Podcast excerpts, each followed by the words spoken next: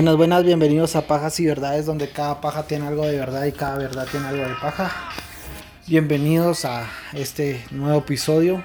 Sentimos no haber subido episodios nuevos en estos 15 días, pero la cosa aquí con el COVID está algo pisadita. Entonces también se nos dificulta juntarnos por nuestros diferentes trabajos. Y pues eh, no más, eso, esa es nuestra excusa. Discúlpenos, gracias por sus casi 50 mensajes de preguntar por qué no habíamos subido podcast. Siempre les agradecemos cada mensaje que nos mandan, cada reacción, cada mención y todo lo que ustedes puedan eh, pues promocionar este podcast. Gracias por recomendarnos. Hemos estado entre los 50 podcasts más escuchados en Guatemala y eso nos llena de alegría y orgullo porque como siempre les dije, nunca creí que nos oyeran tantos y ahora nos oyen un montón, entonces estamos bien felices. Y pues eh, hoy no va a estar Christopher con nosotros, pero eh, les queríamos invitar a que se unan a nuestras redes sociales, Pajas y Verdades en Facebook, Instagram y en YouTube, aunque no nos reproduzcan en YouTube, nos ayudan mucho con tan solo suscribirse. Y pues nada más, bienvenidos. También estamos en Twitter como arroba y-pajas. Y pues nada más.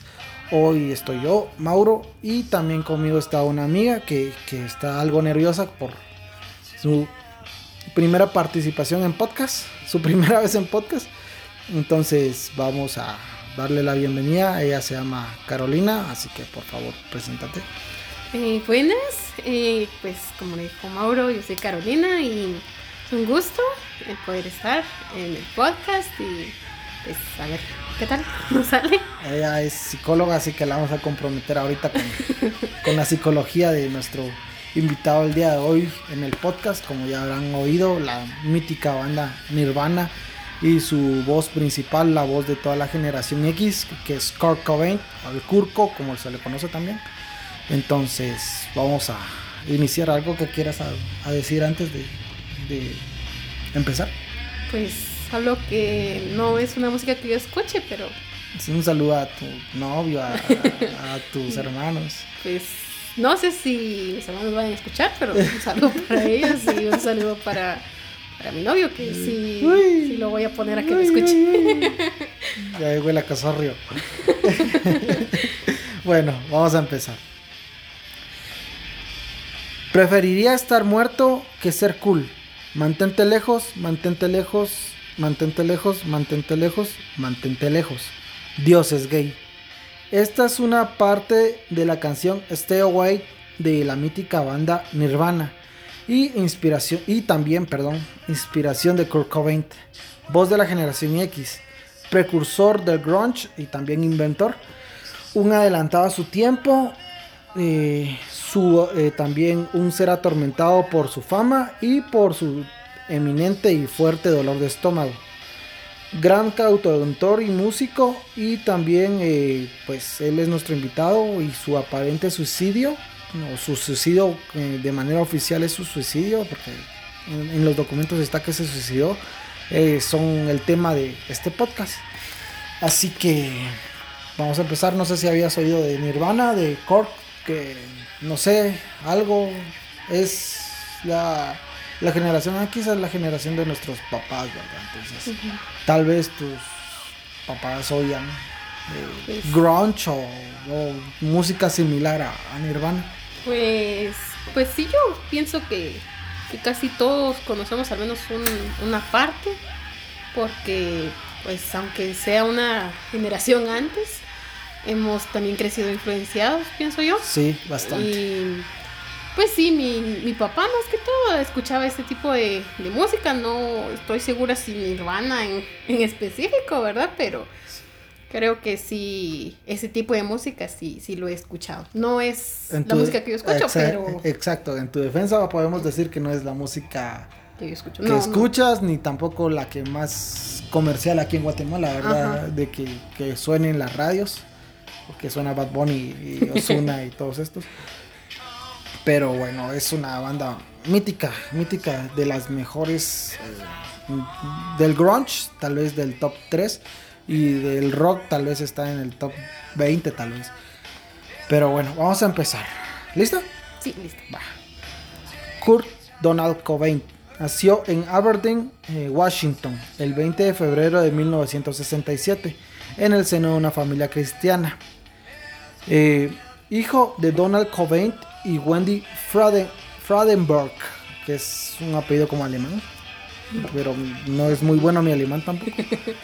Y él es hijo, el hijo mayor de dos hermanos. Su hermana menor se llama Kimberly Cobain. Y bueno, él creció en un municipio, se podría decir. No sé cómo se le dice allá en los Estados Unidos. Un est- No, no es que un estado es. Es el- ajá, en un. No sé cómo decirlo. ah, Pongámosle un municipio. Un donde. condado, no, no si condado. No, no sé. Para serte sincero, no sé. Pero eh, esta es. eh, la industria o la principal fuente de ingresos ahí es por la madera. Es. eh, talan árboles y todo esto. Entonces, más o menos ahí, ahí- ahí nació y ahí creció. Kurt fue un, un niño bastante curioso. Su familia era de clase media, no le brindaba lujos, pero sí tenían que comer, le brindaba un techo, lo necesario. sí. Él era el alba del hogar. Era, era inquieto e incluso imperactivo. Sus primeros años fueron en lo que cabe normales. Pero la relación de sus padres empezó a deteriorarse. Y esto culminó con su divorcio, cuando él tenía tan solo 9 años. Esto afectó profundamente a Kurt, que pues empezaba a ser adolescente. Y esto contribuyó, sí, un puberto, eh, contribuyó con su con esa rebeldía que nos da a todos de las Ujú. hormonas y todo esto, ¿verdad? de que papá no es, no es una etapa, papá es mi verdadero yo. Entonces, eh, pues él soñaba con tener una familia como la sociedad en ese momento lo, lo planteaba, ¿verdad? de que papá, mamá, él como mayor y también su hermana, entonces eran como la familia norteamericana. La típica. Sí, típica o el, o el ideal de, de una el familia. de una Ajá. familia norteamericana. Bueno, entonces él se- eh, sus padres se divorciaron y su padre acordó las visitas semanales, mientras que su madre se quedó con su custodia y la de su hermana. Al poco tiempo de la separación, el nuevo novio de la mamá eh, de Kurt se mudó con ellos. Él era un hombre abusivo y le pegaba y violentaba a Wendy, que era la mamá de Kurt. Eh, según varios estudios psicológicos, ahí te va a comprometer, ¿va? El divorcio afecta profundamente a los hijos de un matrimonio fallido. Los niños pueden experimentar cambios de conducta, mayores dificultades sociales, eh, una baja autoestima y un, también una baja en su rendimiento escolar. Eh, también tienen un complejo como de abandono y de culpabilidad, de que por mi culpa Ajá, se por separaron y todo esto, ¿verdad? Entonces tú que eres psicóloga, no sé, tal vez pueda- puedas introducirnos un poquito más en eso. Bueno, pues eh, más que todo, tal vez también, ahora sí que introduciendo un poquito, no solo lo psicológico, sino lo que yo pienso, ¿verdad? Ajá. El, el hecho de que pues se hayan separado ya, independientemente de la edad, tiene un efecto. Ajá. Y más aún cuando, cuando están en una edad de un desarrollo tan significativo. Sí, pasando de la niñez a la. Sí, lo que pasa es que, de, por decirte, ya esa edad ya tiene un desarrollo, cierto nivel de desarrollo. Ajá. Y ya no es como que vaya a crecer con, con la idea de que, bueno, mis papás están separados, sino que ya venía con, Con sus papás. con que ya con- estaba, yo era mi familia y ahora ya no tengo no es- familia. Sí. Sí, es un punto crítico, porque como dices, hay un complejo ahí Ajá. y independientemente del, de la situación, que hayan quedado bien o hayan quedado mal, obviamente quedando bien, pues Se es, mi- minimiza. es Ajá, menor, siempre existe, pero es menor. Sí. Pero al momento de que se hayan separado y haber otra figura que sustituye la figura paterna en una edad crítica, pues Sí. va a afectar en todo su desarrollo si es que no se no tuvo un tratamiento, por Sí, decirlo así. justamente eso era lo que iba a comentar. De que además, o sea, en lo que yo investigué, porque no soy psicólogo, pero en lo que yo investigué, sí, que si los padres forman una relación eh, formal, se podría decir, a mediano o a corto plazo los niños sienten, se sienten como que reemplazados, ¿verdad? Que, que se fue mi papá y ahora viene este maje, entonces, ¿qué onda? Va? O sea, ha de ser un shock. Yo nunca viví un divorcio, gracias a Dios.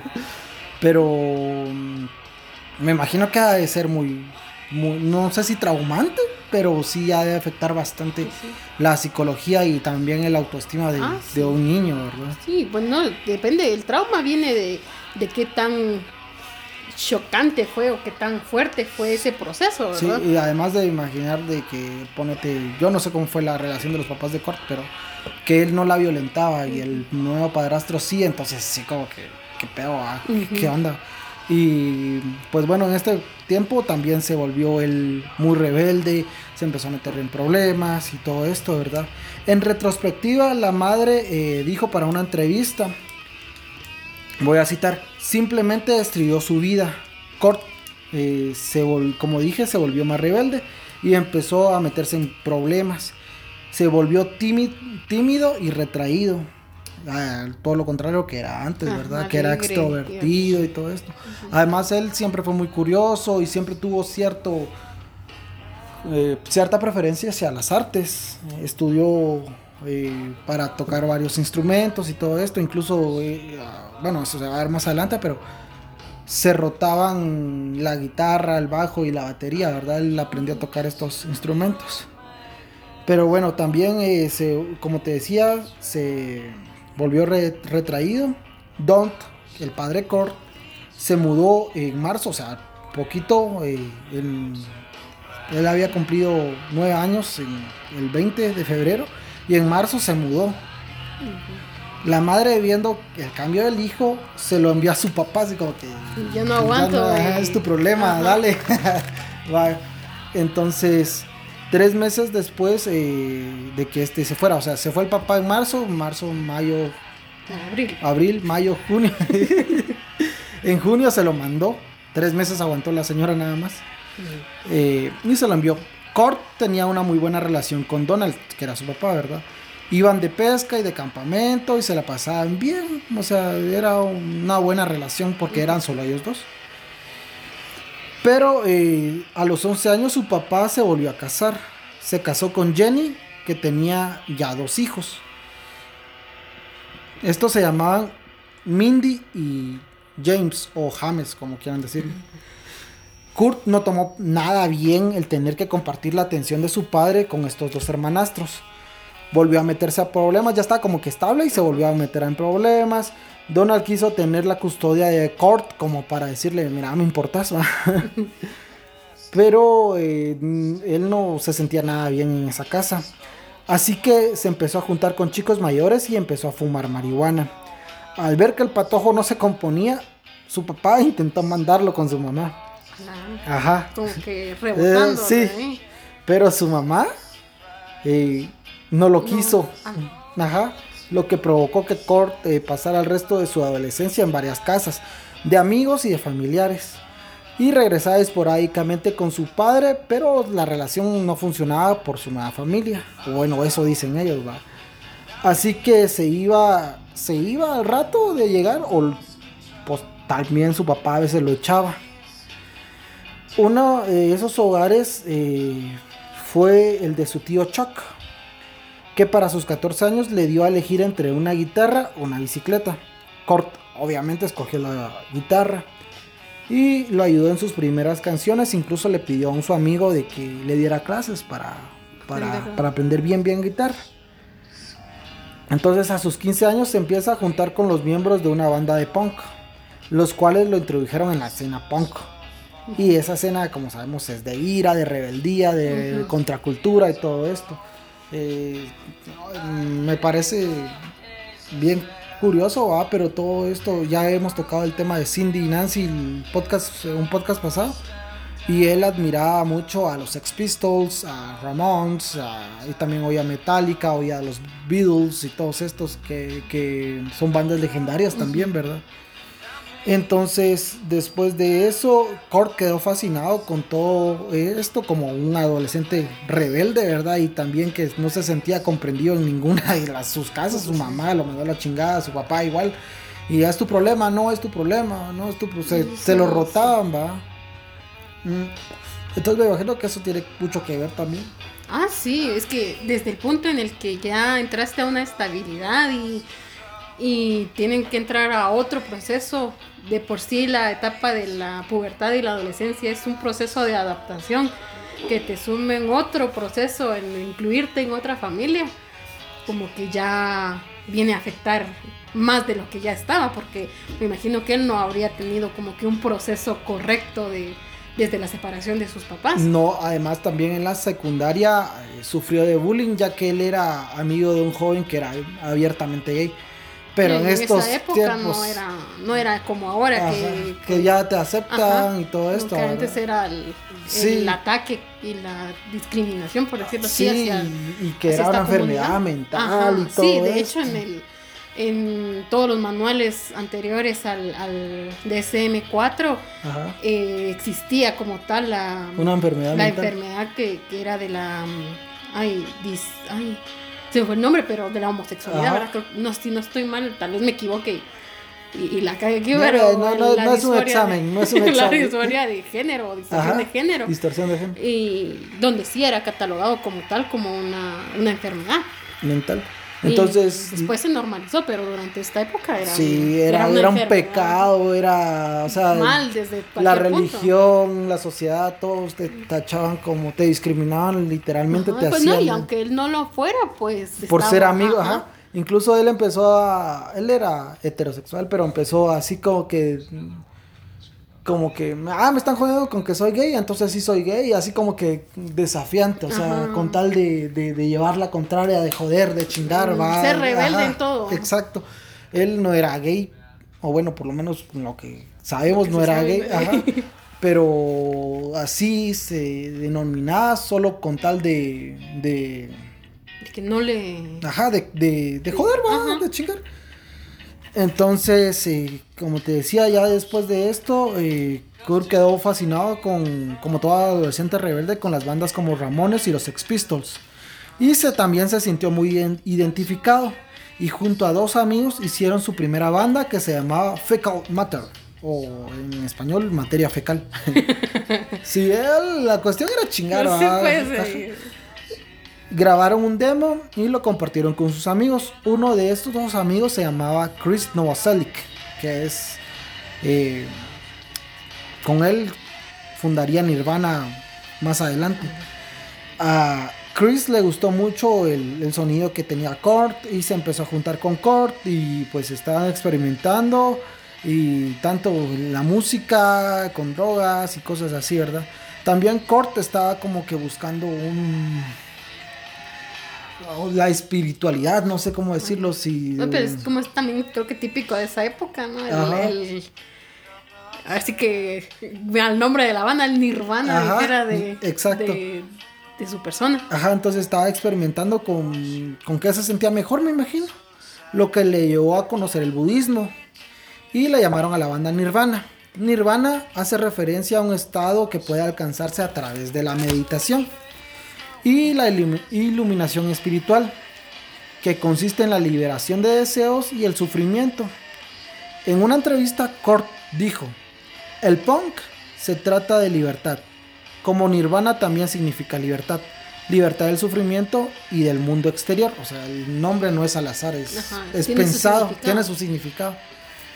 Ellos practicaban en el segundo piso de, del salón de belleza de la madre de Chris. Chris tenía un salón de... La mamá, perdón, de Chris tenía un salón de belleza y los güiros iban a hacer su desverga en el segundo piso. Entonces, eh, en 1989 grabaron su primer disco que se llama Bleach.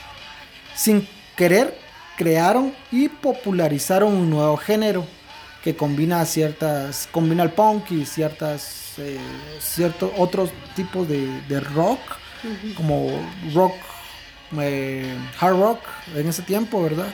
Y crearon, crearon perdón, este nuevo género que se pasaría a llamar después grunge. Ajá. En 1991 sacaron el mítico disco Nevermind.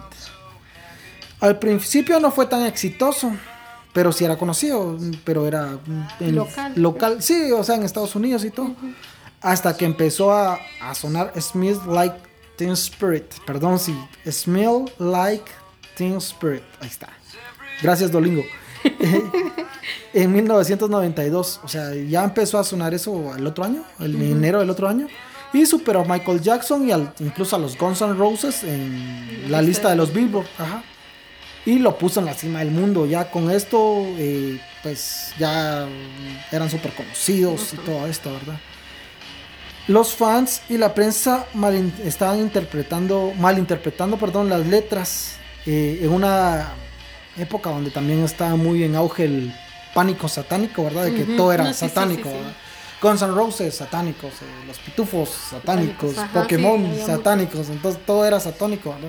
Todos lo estaban, las letras de Nirvana, eh, pues yo que los he oído y que como no hablo inglés los he traducido, ¿verdad? Y todo eso, entonces todos le dan cierto sentido, pero realmente no se sabe el sentido con, con el que Kurt las haya escrito, ¿verdad? pero sí, la música es como que no sé si decir iracunda, pero así como que fuerte, rebelde. Como un mensaje. Ajá. Entonces no, Kurt no dejaba tampoco nada al azar en sus canciones. Y eh, empezaron a malinterpretar todas las letras y todo esto. Muy típico de, típico. ¿no? Ah, sí. Lamentablemente, eh, dos autoproclamados mm, eh, fans de Nirvana violaron a una chica mientras cantaban ciertas estrofas de una canción que se llama Polly. Esta canción Kurt la había compuesto como tributo a, la valentía y la fuerza de una niña de 14 años que había escapado de su abusador que la violaba y la tenía secuestrada. Esto afectó mucho a Kurt, que ya empezaba a pagar el precio de la fama. Y pues Kortlow repudió públicamente el hecho de que hayan violado a la chica y que se hayan cantado las canciones de... Pues algo totalmente contrario al significado de la canción, pues. Más allá pues de que el hecho es repudiable, pues que lo haya hecho con el significado que él, que, él quería dar. El significado contrario del que él quería dar. Durante este tiempo conoció, conoció a, su, a la que sería su futura esposa y también la madre de su hija. Ella era Courtney Cobain. Ah, bueno, Courtney Love era en ese tiempo. Después ya pasó a ser Courtney Cobain. Esta relación era tóxica, problemática y plagada, pero hasta la merga de drogas. Pero se ve que Kurt la quería bastante. Pero en ese tiempo, bueno, yo veo mucho, ¿verdad? Que, bueno, tal vez es.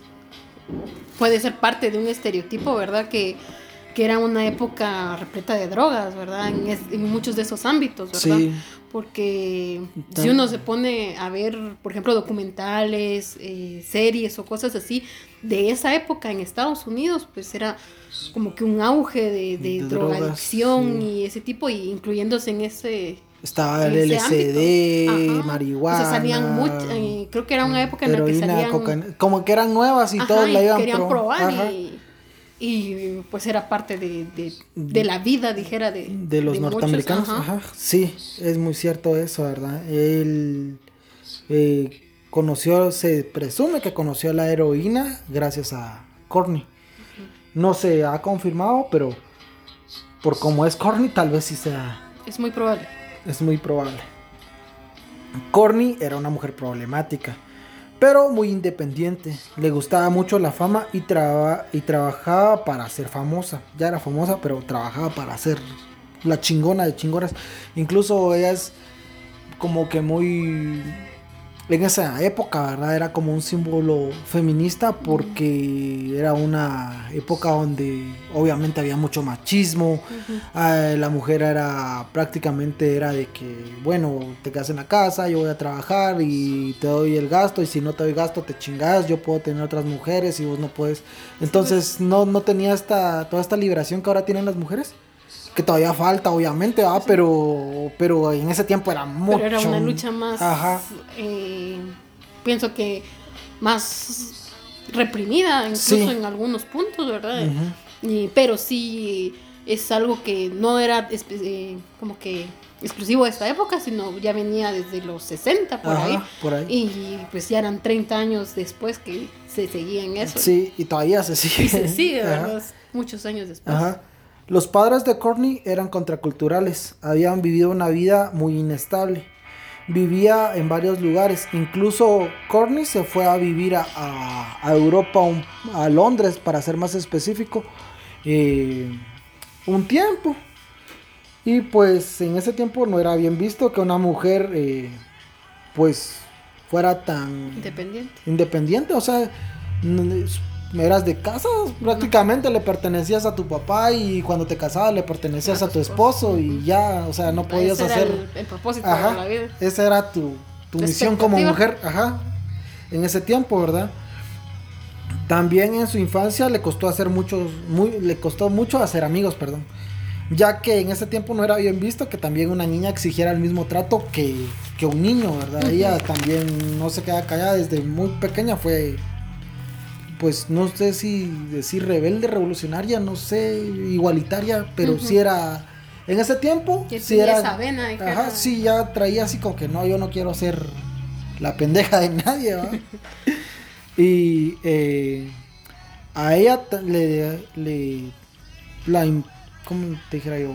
La llevaron al psicólogo y por todos estos problemas, problemas entre comillas, que estaba causando y le también le detectaron signos de autismo, leve, muy leve, pero sí le le como que se lo diagnosticaron, no sé si se puede decir eso, pero se lo encontraron.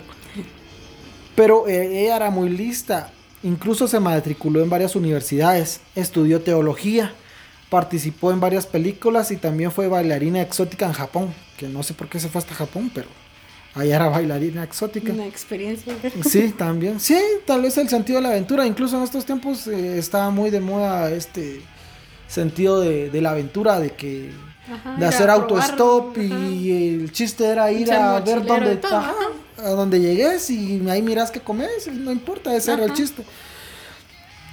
Bueno, entonces eh, también fue líder de varias bandas. En fin, él- ella era multifacética y con en ganas de comerse el mundo, literalmente. Y que, pues, ella no creía que su género, como debe ser, no creía que su género le tenía que impedir Nada. nada. O sea, ella se quería del mundo y se lo bajaba, se podría decir. Pues solita. ¿eh? Sí, solita, o sea, no, no necesitaba hasta cierto punto un hombre. ah. Eh, muchos años después recordarían una cita de que ella había dicho. Entonces, esta es la cita. Me acabo de proponer a mí misma que no codiciaré lo que tienen los hombres, lo crearé yo misma. Entonces ella era así como que empoderada, así chingona. Todo esto estaba mal visto en una época donde las mujeres estaban en un segundo plano. Además de porque por ser pareja de Kurt la acusaban de ser una oportunista que se aprovechaba de la imagen de su esposo para estar donde ella estaba. También se la acusaba de ser la que introdujo a Kurt a heroína. Entonces, eh, en cierto punto tenían razón de que era como que oportunista y en cierto punto era así el este machismo de que ah, como está Ajá. con Kurt, pues ah, Pero esa es una mm, idea que igual se sigue teniendo. Sí, se tiene tiene- Porque si uno mira a un, un personaje, un hombre famoso y ya viene una mujer que incluso si sea famosa o no, pues Ajá. se está colgando de la fama de- del Sí, hombre, ¿verdad? sí, sí. Y aunque no sea así, entonces Y lo podemos ver en todos los ámbitos sociales, o sea, que un doctor se fije en una chavita que está estudiando la universidad o una chavita de escasos recursos, todos dicen, ah, es que ella de plano se está colgando de él, ajá, ajá, por, por dinero, dinero. y todo esto. Entonces, después de esto, eh, pues empezaron a usar eh, cocaína, heroína, perdón, bastante seguido. Y Kurt siempre decía que usaba la heroína para escapar de su dolor de estómago que lo había perseguido por años. Kurt también sufría de esclerosis, que es una desviación lateral de la columna vertebral, lo que le hacía ver un poquito más bajo y eh, realmente él no era tan chaparrito como yo, sino él era mm, estatura promedio, Promedio, ajá, pero por esta deformación se podría decir. encorvado. pues. Ajá, sí, se, se- Sí. incluso si uno lo mira tocando, Ajá, él sí, está, como jorobado. ajá, como- Entonces eh, lo hacía ver más chiquito, ¿verdad? Y también él decía que eso influía en su dolor de estómago y que usaba la heroína para escapar de ese dolor. Pues, yo creo que es una excusa nomás, pero nunca me ha dolido a mí la panza así, ni tampoco he tenido esclerosis, entonces no, no lo podría juzgar ni decir si sí o si no. ¿va? No, pero, es que incluso, o sea, independientemente si haya sido dolor de, de estómago, dolor de cabeza, de lo que haya sido, todo este tipo de drogas tienen un efecto inhibidor. Entonces, obviamente, pues me, me, me inyecto, no sé, sí, inyecto. Me inyecto la heroína y pues ya no siento el dolor, aunque sea de donde sea. La en la cucharita la como que la coses y la agarras con jeringa y después te la inyectas. Yo no, yo no sé de eso, pero. No, sé que es inyectar, pero no sabía que se calentaba la cuchara. Yo lo he visto mucho en las películas. Incluso lo, lo conocí mucho por eh, City Nancy de, los Ex Pistols. Incluso hay una parodia, se podría decir, en Los Simpsons, de, de, que Lisa es Corn, no, Corny, si es Lisa es ay, Nancy y este Nelson es Sid y se drogan, pero no, obviamente no, con heroína, es chocolate. Sí, sí, sí, sí, he visto eso. Igual Kurt tiene una parodia también en Los Simpsons, ajá, de March y que se inyecta insulina y pero bueno, ese es otro tema. Eh, después de eso, la pareja descubrió de que estaba embarazada, así que se casaron. Eh, pero Courtney le hizo firmar a Kurt un contrato prenupcial, porque según ella, ella iba a tener más que Kurt en el sentido económico. Y si en caso se divorciaba, ella no quería que él se llevara todo su dinero. Que en parte le doy la razón, que sí, pues sí, bien, bien ahí.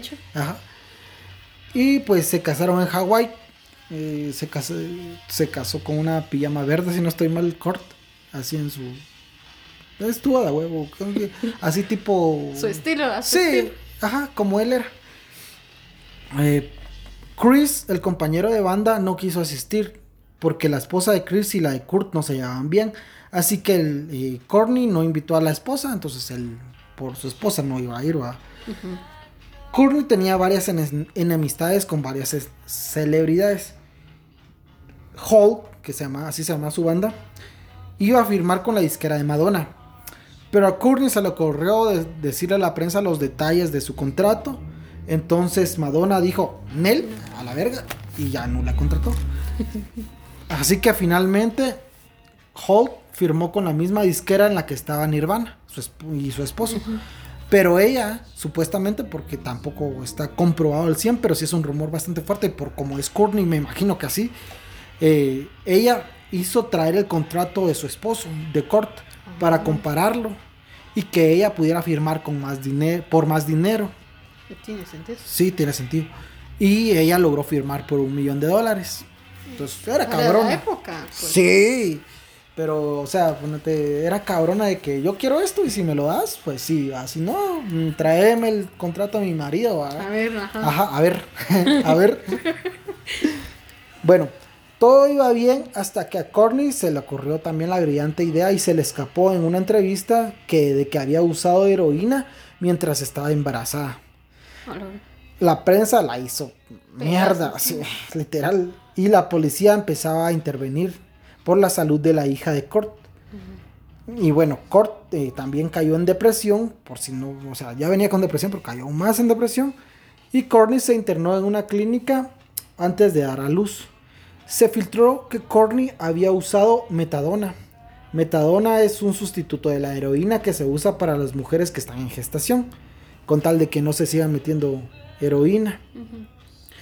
Y eh, pues las autoridades de bienestar social le quitaron a Francis, que así se llamó la hija de Kurt, se la quitaron a ellos, a Kurt y a Courtney, y la pusieron con otros parientes.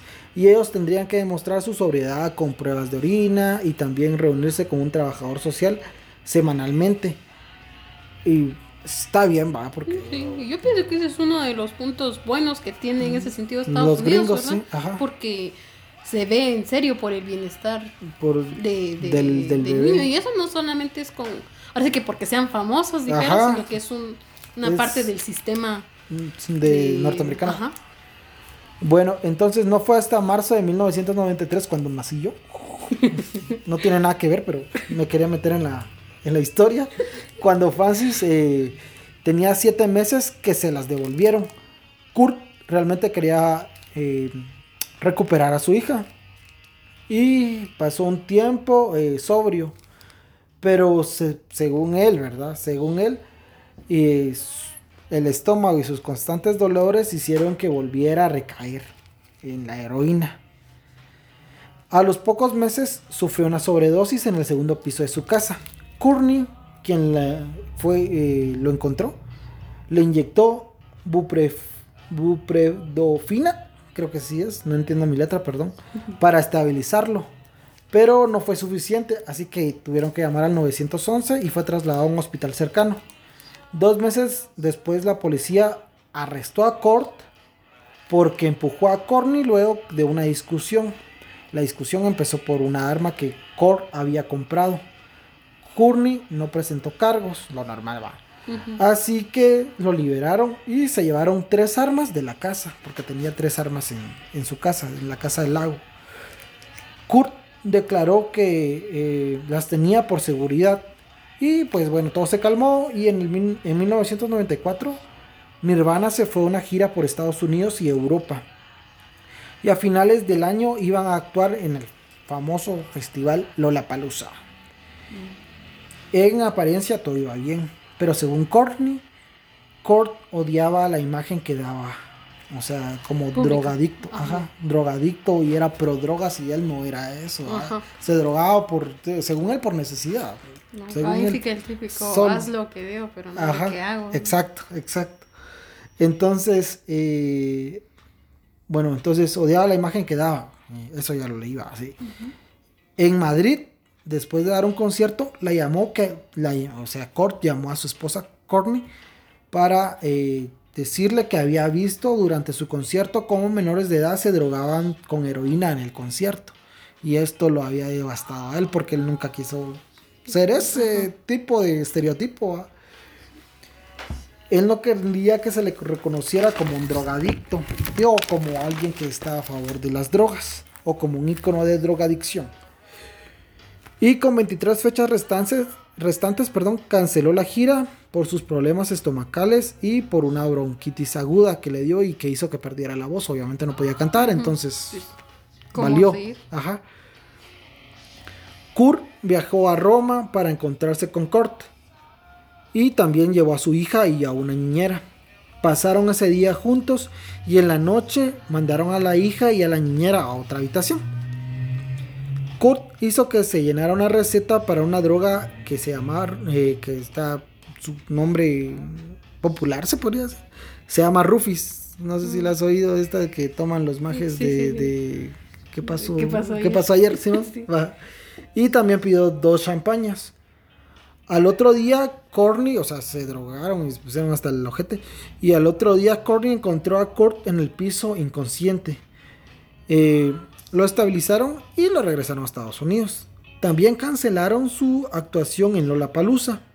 Se especulaba sobre la separación de Nirvana y el divorcio de la pareja, a lo cual la prensa ya los hacía ver como el City la Nancy, City Nancy, no británicos sino norteamericanos.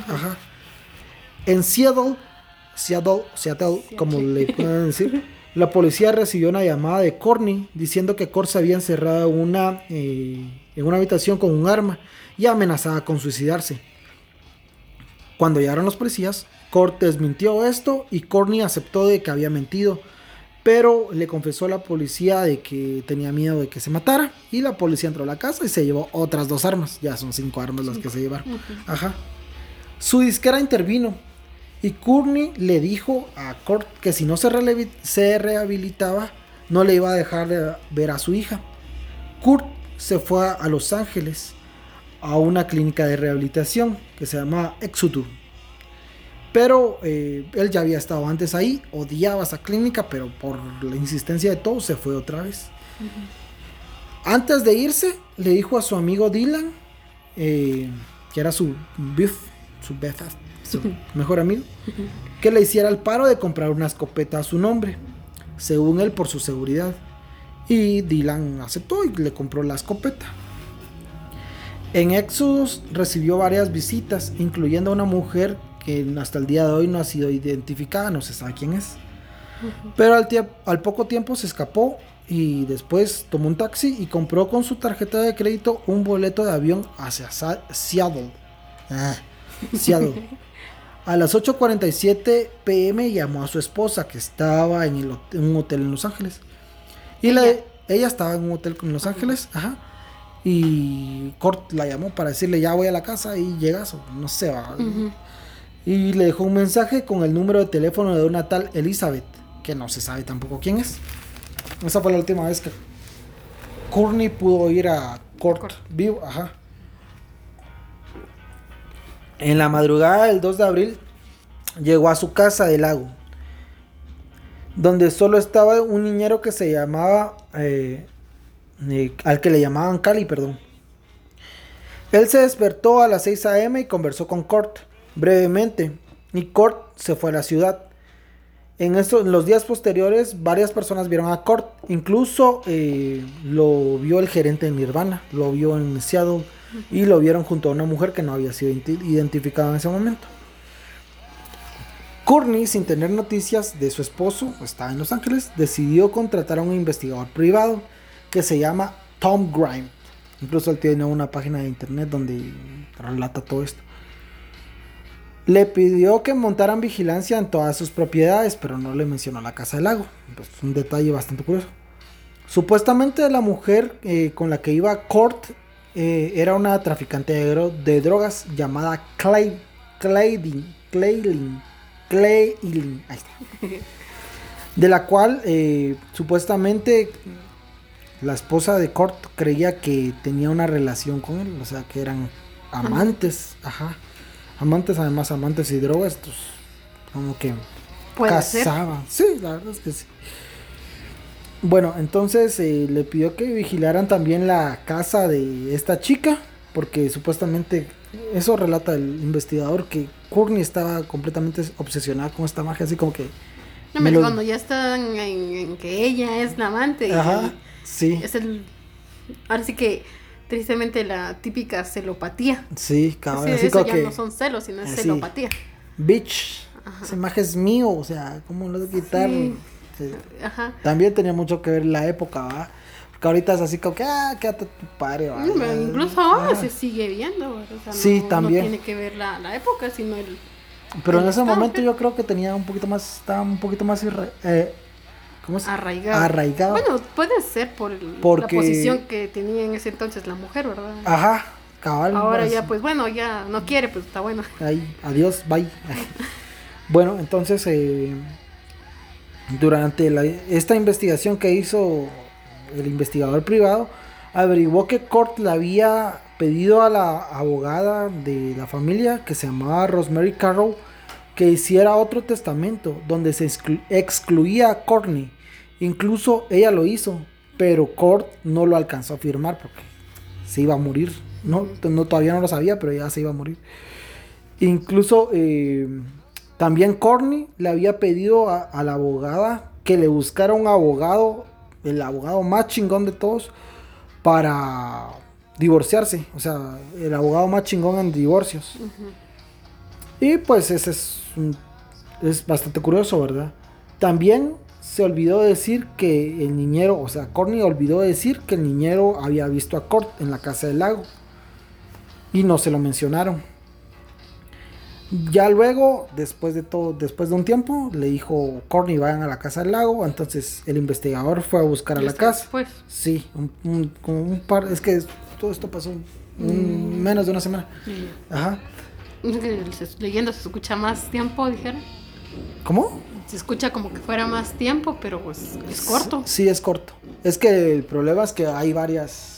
No sé, no sé si se pueden decir inconsistencias, pero sí Ujú. son como curiosidades, ¿va? De que esto está raro, ¿va? O sea, mm, no casa. Entonces, eh, como te decía, eh, se le olvidó decirle que el niñero había visto en la casa del lago a Cort. Y después se lo mencionó, al tiempo se lo mencionó, y fueron a buscar a la casa. Él fue con Dylan, el, el mejor amigo de Ujú. Cort, pero no había rastro de Cort en la casa. Al día siguiente les dijo, eh, Corny les dijo a ellos dos otra vez que fueran a buscar la escopeta, pero fueron y no la encontraron. Pero había una nota de Cali, o sea, del guiñero, para Cort, donde lo regañaba por no avisarle a Courtney que había regresado. Un día después de esto, Courtney fue hospitalizada por una sobredosis. Y Cali, Ella también. sí, es que los dos se metían drogas Ajá, ta sí. por los oídos. Entonces ella estuvo en Los Ángeles y de ahí tuvo una sobredosis. Cali se fue a Los Ángeles para cuidar a la hija porque no estaba el papá, no estaba la mamá, Ajá. entonces no se iba a caer la güerita. Cuando... eh, um, ya me perdí. ¿La fue a Ah, pues sí. Cuando Courtney se recuperó de la sobredosis, la arrestaron por posesión de drogas controladas, que son las recetadas. Y eh, se fue liberada bajo, bajo fianza. Después de la liberación, se internó en el mismo centro de rehabilitación en el que Corta había escapado antes. ¿va? Entonces. Simón. El 8 de abril de 1994, eh, un electricista, me da risa porque se llama Gary, pero eh, podrá ser el electricista más chingón del mundo, pero solo se le recuerda por, es, por eso. ¿va? Entonces, él era el, el electricista, llegó a la casa del lago para instalar un equipo de seguridad. Cuando por, se subió, ¿verdad? A- estaba el garage y arriba estaba poniendo el, el equipo de seguridad. Entonces cuando vio por la ventana vio como un muñeco, pero después vio sangre y a la par una escopeta. Entonces él pues dijo, ah, esto es un morido. Ajá. Y entonces el maje llamó a su jefe. Y su jefe, en vez de llamar a la policía, llamó a la radio Ay, Dios. para dar la noticia de que había un muerto en la casa de los Cobain. Los de la radio así como que, ah, son pajas, va, pero igual llamaron a la policía para decirles que había un muerto en la casa de, De los Cobain. la radio fue la que. Ajá. Dios. Los de la radio fueron los que, el, el DJ incluso, no me acuerdo cómo se llama, pero él fue el que los llamó a la policía. Bueno, los eh, policías dijeron que encontraron el cuerpo del Col- de Kurt y se había encontrado una habitación encima del garaje. Dylan, cuando fueron a investigar a la casa y a buscar la escopeta y todo esto, jamás le mencionó al investigador el cuarto. Jamás, no, nunca le dijo que existía siquiera. Y cuando este lo confrontó, le dijo que por qué no me dijiste, ah, por qué no me dijiste que ahí estaba ese pinche cuarto. Él le dijo, ah, es que ahí solo se guarda, es como una bodega, hasta no, nunca pensé que estuviera ahí, ¿verdad? Ya, pero ya después, cuando la policía lo interrogó, él dijo que nunca había, que no sabía que existía ese cuarto. Ujú. Entonces está como que también rarito. Ajá. En la escena, Kurt estaba tumbado de espaldas, con la escopeta entre las piernas, apuntando a su cabeza.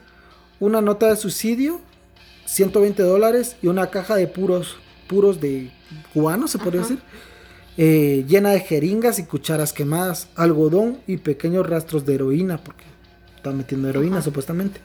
22 cartuchos de escopeta y una chaqueta y también el recibo de la escopeta. Y pues todos así como que, mm, ah, esto es un suicidio. Suicidio, ya, ahí quedó. Pues bueno, ahorita vamos a ver o intentar ver eh, las inconsistencias del caso. Primero, la carta de suicidio. Esa iba dirigida a su amigo imaginario de la infancia. Ajá. Y tienes 570 palabras. Pero curiosamente, solo las últimas cuatro líneas están dirigidas a su familia. Y tienen una un tipo de caligrafía poco distinto a las- Sí. al resto de la carta. Ajá. Entonces, las últimas cuatro líneas nada más. Entonces, así como que, mm, está raro. Y pues, eh, mm, ya me perdí. Ah, pues sí, sin estas líneas, sin estas últimas cuatro líneas, se puede tomar la carta como una renuncia al mundo del espectáculo y de la música, porque realmente no dice mayor cosa, ¿verdad? Es como que se está expresando, siento yo, no, no soy forense ni nada. Pero bueno, eh, el forense examinó la nota durante dos semanas y determinó que la carta sí era, fue, era y fue escrita por Cort. Pero esta creencia, bueno, esta ciencia, perdón, no es exacta. Además puede ser que Cort estuviera drogado cuando, Cuando las- escribió. ajá, cuando terminó de escribir, antes de suicidarse. Pero bueno, también está eh, que no encontraron huellas legibles en la escopeta, como que si alguien la hubiera limpiado. Mm. Pero sí encontraron huellas, pero las huellas, se encontraron cuatro huellas. Las huellas pueden ser visibles o latentes. Visibles es la que se puede identificar con facilidad. Ponete, hay harina y pusiste tu dedo y es una huella. Ajá. Eh, y las, eh, las latentes, ajá, son las que se necesitan esos polvitos de como CSI. Ajá. Ajá. Para, para, para, Para verlas. ajá, para verlas. Pero sí, habían cuatro, pero no, podría decir no completas. Además ya habían pasado dos días de que Corta había muerto, entonces tal vez se pudieron, no sé si desgastar. La verdad no soy forense, entonces es mi teoría. No sé si se puedan borrar. Mm, Tal vez con el tiempo. No sé. Podría ser. No sé, la verdad no sé. ¿Cómo- cómo Si hay alguien que... eh, sí, si hay alguien que sepa, pues díganos. Pero lo curioso es que hay cuatro huellas, pero están como que borradas. Entonces, Como que también... también quisieron limpiar. Ajá, exacto. Podría ser también otra teoría. También están los 45 dólares eh, que una tarjeta a nombre de Kurt eh, debitó ese mismo día que fue encontrado. Que esos 45 dólares fueron utilizados en una, una florería, pues, o sea, para comprar flores. Y pues si Kurt había muerto dos días antes, no podría Ajá, haber usado ese tarjeta. mismo día la tarjeta. Entonces sí está medio raro. Como defensa se podría decir que en ese tiempo no era exacta. O sea, que podías usar tu tarjeta y a los dos días te podían hacer el Ah, débito. Ajá, entonces no es tan... No estaba como Es ahora una es prueba... Ah, exacto. Es una prueba sospechosa, pero No- tiene... No incriminatoria. Ajá, puede, se puede explicar. Por último están los 1.52 mililitros de heroína por litro en la sangre del cuerpo de Kurt, que es tres veces el límite letal de heroína. El problema es que nadie sabe cómo Kurt pasó esos días. Entonces puede ser que se haya metido de heroína todo eso y se haya quedado como que restos. Pero también si hubiera estado intoxicado como estuviera estado intoxicado no se hubiera podido disparar. Exacto. Hubiera Hubiera sido incapacitado. Ajá, y se hubiera estado incapacitado, tal vez no en coma, sino así todo. Pues tiene tres veces. Bueno, es que yo no sé mucho de las drogas, pero Yo me tampoco. suena más a. No, porque así es el, el pues letal. ya habían entrado en. En esas situaciones, pues es muy probable que pueda haber. Sí. También, otra cosa que nos dicen es que como él se suicidó y se pegó un balazo, ah, muchos creen que la escopeta le reventó la cabeza, pero no, no le reventó la cabeza, solo el- Pues que esa es una creencia que se tiene, pero Ajá. en realidad no, no, no necesariamente. la cara, la cara quedó no intacta, porque también, pero o sea, no estaba desfigurada, a eso voy. Y además de eso, eh, ahí se, se perdió lo que te iba a decir. eh, mm, mm, mm. No, se me, se me olvidó. Ah, sí, perdón. Entonces, como se suicidó, eh, yo vi en, unas, ¿cómo te unos forenses que dicen que cuando alguien se suicida, eh, hacen los, las pruebas de sangre y todo esto directamente del corazón, porque es, es donde está la, la sangre, ¿verdad? No saben las demás, es por protocolo, me imagino. Ajá. Vaya, pero el corazón como bombea la sangre puede haber residuos de heroína porque como se metía en el conducto sanguíneo, entonces podría ser que por eso salió tan elevado. Podría Puede ser. ser. Ajá. La mayoría, bueno, la teoría de conspiración o la teoría que se tiene es que Corny mandó a matar a Kurt. Es la única. Ajá. Entonces, pues, podría, podría sí, podría no. No Pues puedo acreditar, pero bueno. Vamos a ver esto también. Su matrimonio estaba en decadencia. Y gracias al acuerdo, acuerdo perdón, prenupcial que ya había hecho, porque ya lo hizo, eh, al divorciarse aspiraría como máximo a la mitad de los bienes de Kurt. A eso hay que agregarle que supuestamente ya tenía un amante. Pero Kurt no, eh, Courtney, perdón, no estaba en ese momento ni en esos días en la casa del lago. Ella estaba en Los Ángeles, estaba lejos, entonces ella no lo pudo ir a matar. Muchos dicen que lo que sí es que como que ella lo, lo, mató, pero no en el sentido que ella disparó, sino que como que ya sabía que estaba deprimido, entonces como que lo, orilló, ajá, así como que, ah, sos un pinche huevón, un pinche pendejo, no, no sabes hacer nada, que, no sé, drogadicto, y ni, tu, mamá te quiere, todos te rechazan. ataque hacia el que mal padre o cosas ajá, así. sí, ese, entonces como que lo fue orillando, ya estaba en depresión y con todo esto que te diga la persona que tú amas te baje la autoestima de esa forma, entonces como que te va empujando para hacer un suicidio. Entonces tengan cuidado con sus relaciones tóxicas. Pero eh, como te decía, no estaba en ese momento, ella estaba en Los Ángeles. Entonces eso hacía imposible que ella lo matara así, de dispararle. Pero, sí. No es necesario tampoco ser uno el que dispare. Pues. Exacto, exacto. Pero sí podría mandar a alguien a matarlo. Esto es lo que cree la mayoría. Y también lo cree el detective que ella misma contrató. También lo cree el padre de Corny, o sea, el suegro, de, Cort, ajá, cree que su hija lo mató, ajá. Incluso hizo un libro y salen los documentales y pues él declararía, no puedo probar que jaló el gatillo, pero puedo probar su participación con un grado alto de certeza. Y eso lo dijo su papá. Entonces sí es así como que tu papá te está acusando de, matar a tu esposo, está pisado. Bueno. Muchos hacen partícipe al niñero eh, de la familia, a Cali. ¿Se acuerdan que cuando Kurt llegó a la casa y habló con él? Bueno, entonces después de hablar, de haber hablado con él, Kurt llamó un taxi y se fue a comprar balas porque supuestamente su casa había sido robada recientemente.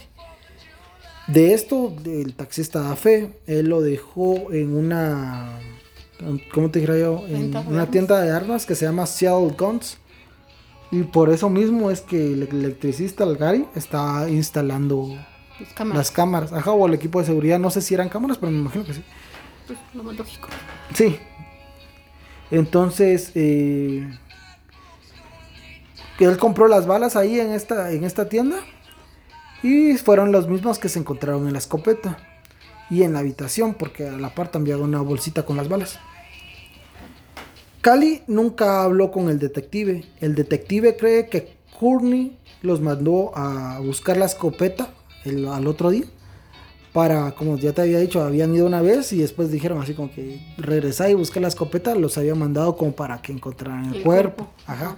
Pero el maje Dylan, que también era drogadicto, como que no se acordó, después dijo que no existía y todo esto, entonces no lo encontraron. Fue hasta que si, si no lo hubiera encontrado Gary, saber cuánto tiempo hubiera... De tal vez hubiera por... Sí. Entonces, eh,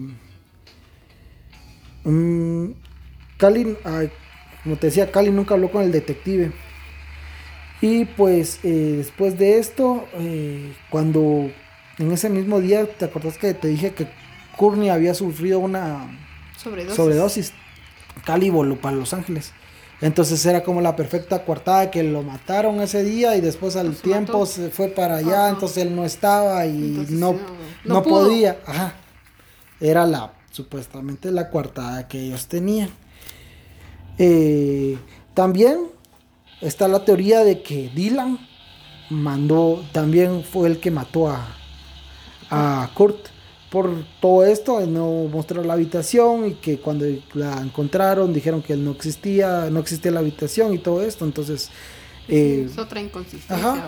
pero este cuate se drogaba mucho, entonces puede ser que también el mago estaba en un viaje o no se acordaba, realmente no se acordaba o realmente no sabía. Es lo único que se le acusa a él, pero no creo que sea lo suficientemente como para encajarlo. Eh, pero después viene este maje que este tal vez sea el más incriminatorio. Él se llama Eldon Hawk, alias El Duche. Era un músico de Seattle y él aseguraba que Corny le ofreció 50 mil dólares para matar a Kurt promocionó su historia, e incluso en el documental Kurt and Courtney, eh, la de la lo delató, o sea, él dijo eso. Entonces, eh, Él, para demostrar que estaba diciendo la verdad, se hizo una prueba de polígrafo. Y pues esta ciencia no es exacta, pero él sí salió de que estaba diciendo la verdad. Entonces, sí, está así que... Uh, la prueba la pasó. Hay que recordar que los polígrafos no son pruebas exactas. Dijo que el que mató a Kurt se llamaba Allen. Pero por desgracia, Eldon Hawke murió dos días después de dar esta entrevista, sospechosamente. Mm. Entonces estaba como que... Ajá, ya hay más. Ajá, después de dos días después de dar la entrevista. Podría parecer sospechoso, pero él era un alcohólico. Incluso cuando le están haciendo la entrevista, él admitió que estaba bien bolo. Entonces sí era alcohólico, alcohólico, alcohólico, además de que era un cantante que era reconocido en el ámbito grunge deseado. Y entonces él murió decapitado en las vías de un tren. Que está sospechoso. Mucho. Ajá. Pero supuestamente él estaba de un lado de las vías del tren y otros fans estaban del otro lado. Entonces le dijeron, ¡ay, ducha! Mira, una chévere, está bueno, dijo el maje. Y, pero como iba a bolo, se le trabó el pie.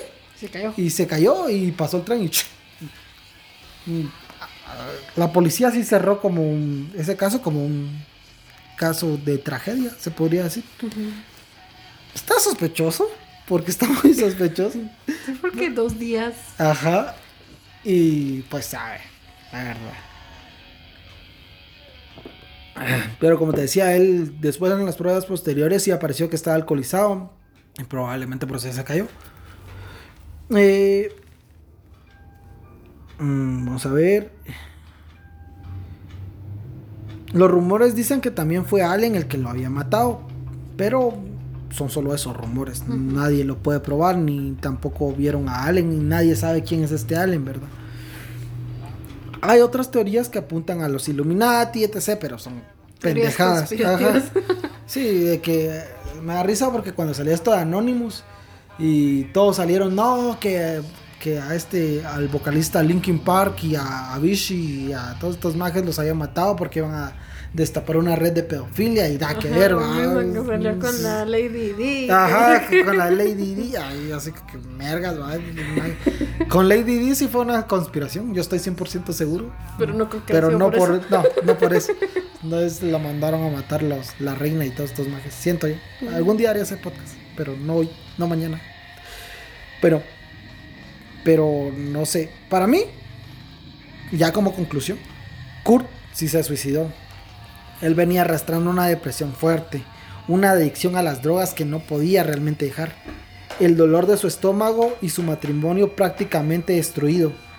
También la fama que tenía, que le llegó eh, de golpe y a la que llegó a odiar porque realmente no, no, se sentía bien como rockstar. Entonces, eh, además de que no quería ser visto como un símbolo de drogadicción, no pudo manejar todo. Sin mencionar que su bisabuelo también, no sé, esto te quiero preguntar, no sé si lo sepas, ¿verdad? Porque eh, no sé qué tan factible sea, pero su bisabuelo al parecer se, suicidó. Porque te, dicen al parecer porque estaba manipulando un arma y se disparó. Unos dicen que fue un accidente, otros dicen que sí se suicidó. Entonces, no sé. Pero dos de sus tíos abuelos sí se suicidaron. No sé si tenga algo que ver, pero creo que ya había como un antecedente y no sé si es un gen que se va pasando. No sé, yo no sé. Pues no, no sabría decirte si es cierta si es un gen, pero sí existe dentro de, por ejemplo, evaluaciones psicológicas, todo esto. Existe el, los antecedentes familiares, donde además de revisar si la familia tiene ciertas enfermedades físicas, los, las enfermedades o trastornos que hayan podido tener familiares, porque sí existe esa herencia de ciertos... Eh, ciertas características psicológicas que se heredan. Entonces sí está esa posibilidad. Sí es factible. Sí, sí existe la, la, posibilidad de que se herede, de, por ejemplo, que que la mamá o la abuela haya tenido eh, esquizofrenia, existe la posibilidad de que el hijo lo tenga, o que el nieto. Entonces sí existe depresión, ansiedad, todas esas cosas sí se pueden ir heredando. Heredar. Ah. Sí, eh, a es mí me- una parte, que- pero como ahora sí que no son exactas esas las ciencias. Esas ajá. ciencias. Todavía no están al 100% Ajá. O sea, es- es- siguen, siempre salen unas eh, Investigaciones, pero sí está eso de la herencia psicológica. Ah, sí, entonces a mí me pareció bastante curioso porque ya con tres suicidios, o bueno, o dos y uno sospechoso. Ajá. entonces ya es así como que como que un patrón, ¿verdad? O sea, yo eso sí sabía de la esquizofrenia que se te puede heredar, como también se puede heredar la diabetes y cosas así. Entonces yo dije, mm, yo no soy psicólogo, pero dije, tal vez tenga algo que ver, ¿verdad? Tal vez pueda que, que sí se le haya heredado, pero no, no sabría decirte. Entonces, eh, también le dijo en más de una ocasión a su madre de que él quería pertenecer al club de los 27 y él se suicidó a los 27 años. También eh, está la canción I Hate Myself, I Want to Die, que traducida quiere decir eh, me odio, quiero morir, donde en el coro él dice, ¿verdad? Cantando, no lo voy a, no lo voy a cantar, obviamente. In the Sunday was what's the ah. No te rías de mí, deja mi Duolingo en paz. Ah, ya. In the Sunday was the that song. Ah, what's that song? O sea, que se traduce un día de estos, que es ese ruido, que tal vez hablará de su futuro su- suicidio y que el sonido de la escopeta es solo una superstición. Suposición. Su, sí, suposición. Sí, porque sí, o sea, la letra de esa canción es bastante pesada. Y mm, bueno, solo con el título de I Hate Myself, I Want to Die, es, como si- ajá, ya es suficiente, ¿verdad? Ya está expresando Un algo, ajá. Entonces, pues esa es mi conclusión, no sé, ¿tú qué pensás? Pues yo también pienso que se suicidó. ¿Qué se sucede? Yo, como te digo, yo no conozco es- eh, a él como, como cantante, ¿no? Ajá. Pero pues sí con lo que venía, incluso pues, o sea, muchos reflejos de lo que se miraba de él de niño, ¿verdad? Cosas que quería, cómo era, que a lo largo de su vida fueron desapareciendo, por decirlo así. O sea, Ujú. la idea que él quería de una familia y la primera no fue por cuestiones de él, sino que no existe, o sea, se separó su primera familia, su segunda familia se estaba desmoronando. eh, que era que no, pues el aspecto de, de que él no quería esa fama y la presión social que conlleva ese tipo de fama. Ha de ser muy, Es- muy pesado Ajá, llevar el- la voz de una generación. sí, o sea, y el que, que no solo sea, bueno, yo soy un cantante, sino que yo soy el Ajá, cantante. el Yo soy el Kurko. Ajá, entonces es como que una presión más a alguien que no la quería. Ajá. Y el, el que vengan y, y ahora sí que en una, en una sociedad que estaba cambiando y que Ajá. restringía mucho. Ajá. Y este tipo de restricciones en las que no, incluso su tipo de música que se pudo haber afectado, ¿verdad? El, Sí. el que él quería hacer de repente algún tipo de música, pero... Y es algo que se ve en... en- creo que en- actualmente facetas. en Ajá. todos lados, en que yo quiero hacer algo, pero mi público está acostumbrado a otra cosa, Ajá. entonces no puedo Cambiar. cambiar, no puedo innovar en mi música porque sigue siendo Ajá. lo vendible, dijera. Ajá. Y puede que en algún momento haya sido afectado porque eh, yo no conozco tampoco sus letras, pero de lo poco que, que, que- que hablaste, Mm. se ve la fuerza, la rudeza, que también incitan a un tipo o un estereotipo de persona, Ujú. cosa que él no quería. Sí. Y obviamente la depresión que ya acarreaba desde niño, que nunca fue A- tratada. Además de ¿verdad? eso, yo creo que tiene algo, bueno, no sé si algo mucho que ver lo, lo de las drogas, va. Ah, obviamente, creo que un aspecto, yo recuerdo, Ajá. no estoy 100% segura, pero recuerdo en algún momento haber leído una investigación Ajá. sobre esto, esta parte de la drogadicción, Ajá. que el, desde el punto de que existe una presión social, el, como tal la persona debe encontrar una vía para liberarlo. Una vía de escape. Ajá, y lamentablemente lo el fácil acceso que tienen este tipo de personas, las estrellas por decirlo así, Ajá. a que de cualquier lado consiguen esas cosas, los, a- los orilla a, a- a la drogadicción, al alcoholismo, a- ahora sí que el típico estereotipo de sexo, alcohol y, Y drogas, drogas. ¿verdad? y que a la larga pues va deteriorando todo, todo el aspecto psicológico de la persona. Más cuando no lo disfrutan, porque ahí, ponete, hay rockstars que sí disfrutan sexo, alcohol y drogas, ¿va? O sea, que esa es su vida y ese es su plus y, todo esto. Pero yo Pero si ellos tienen consecuencias, más aún alguien que no lo está queriendo. Exacto. Entonces sí afecta obviamente todo su psique y, su relación consigo mismo, ¿verdad? O sea, qué imagen puede llegar a tener él de sí mismo. Porque parte de la, de la depresión es la el deterioro de la imagen personal, ¿verdad?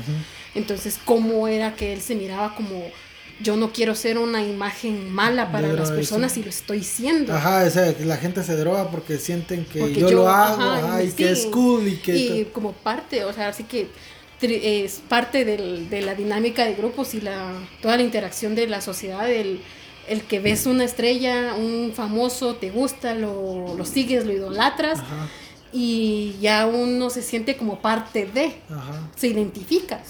Y estas, estas personas, los artistas, sienten esa presión de que yo soy lo que, ahora sí que la, la imagen de lo que ellos van a hacer. yo soy lo que ellos quieren ser. Ajá, y, y va a repercutir, porque no es de que, bueno, eh, y eso se llegan a tener, sin no tener su propia vida, ¿verdad? Y eso se llega a ver en o sea, incluso en nuestra, ahorita, ¿verdad? O sea, ponete, cuando muy apareció Bad Bunny y todo esto, todos los cortes de pelo y también la ropa y todo esto.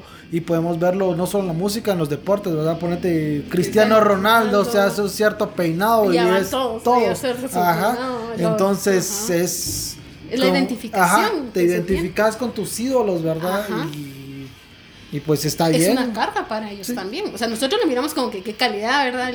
Yo quiero ser como Ajá, pero ¿cómo lo ven ellos? O sea, nosotros como como gente normal, dijera, lo vemos como que qué bonito el, el, venir y, por ejemplo, la mujer es una artista y me gusta su pelo, que su... Bueno, es de como cuando estaba... o, con los hombres. Avery Lavigne de moda. Ajá, y todas, se ponían, ajá, así, y todas con, su rayita. Aguilera, todos pintándose el pelo Con la Britney, todo, O sea, es una identificación, pero eh, como te digo, nosotros lo vemos como que qué bonito, qué calidad, yo quiero ser así, pero ¿cómo ven ellos esa presión de que lo que yo haga no es mío, sino es, de todos? De todos.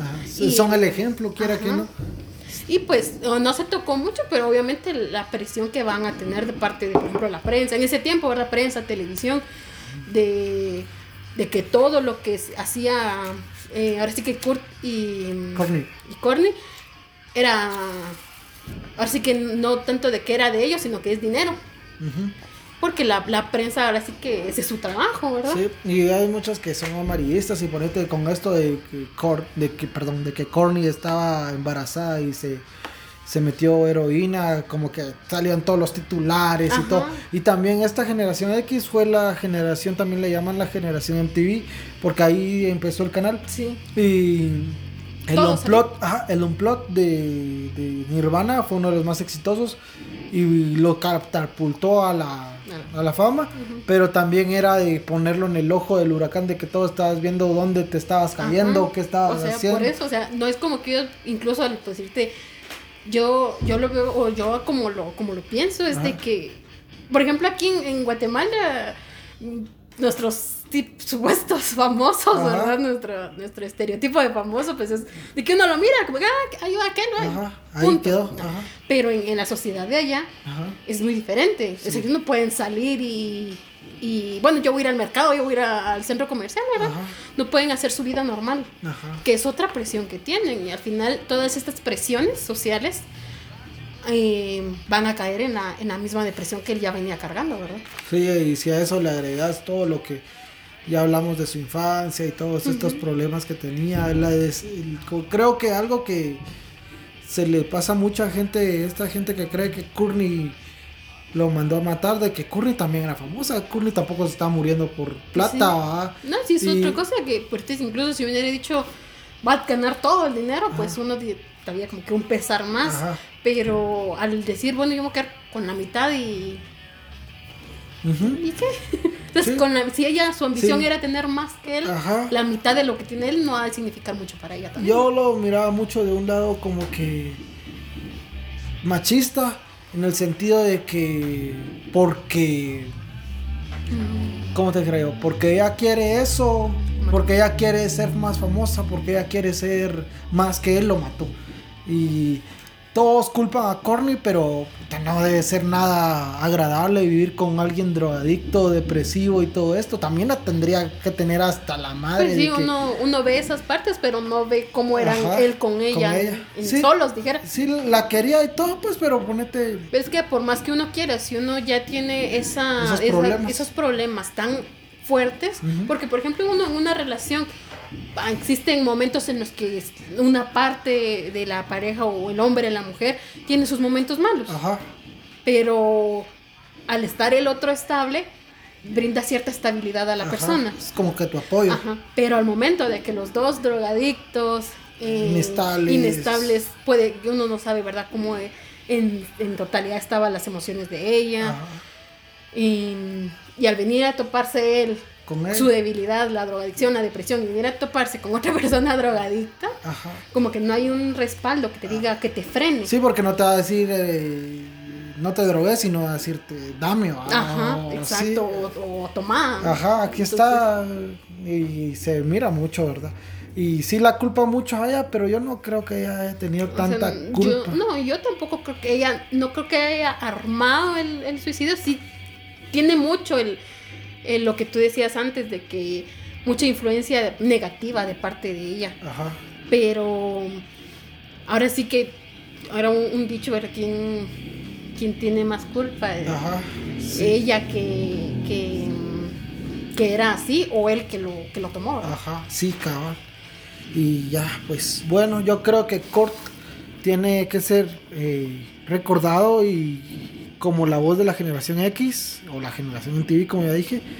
También aquí me salté varias cosas, como sus vergueos con Axel Rose, el vocalista de Guns N' Roses, que también fue un episodio bien da huevo, o sea, da huevo de uno que lo está viendo de fuera, y también, eh, también ciertos roces con otras, con otros, no celebridades, sino con él y... Otras personas. Ajá como en el Unplot, eh, ah. como en Saturday Night, Saturday, Night, Live. Ajá, esa, vamos a.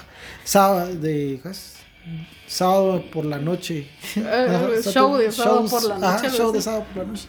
Donde él prácticamente salió a cantar más que más muerto que vivo, y solo terminó y se cayó, se desmayó y todo esto.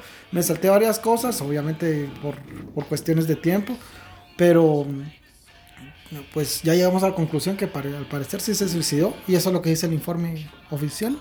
Incluso a, los, a la celebración de los 20 años de la muerte de Kurt se volvió a abrir el expediente, pero volvió a quedar igual, o sea, suicidio y suicidio y ya está, entonces. O sea, no hay que olvidar que siempre existen, ahora sí que en la ley de los Estados Unidos es muy fácil poner suicidio, ¿verdad? Pero queda como un punto al aire para... Para ver, para, las teorías, tal vez algún día si en realidad lo mataron, salga la verdad de que lo mataron, va, pero por lo menos con, con la información que tenemos podríamos llegar a esa conclusión. Entonces, nada más, algo que quieras agregar. Pues solamente que muchas gracias. gracias a ti por haber venido.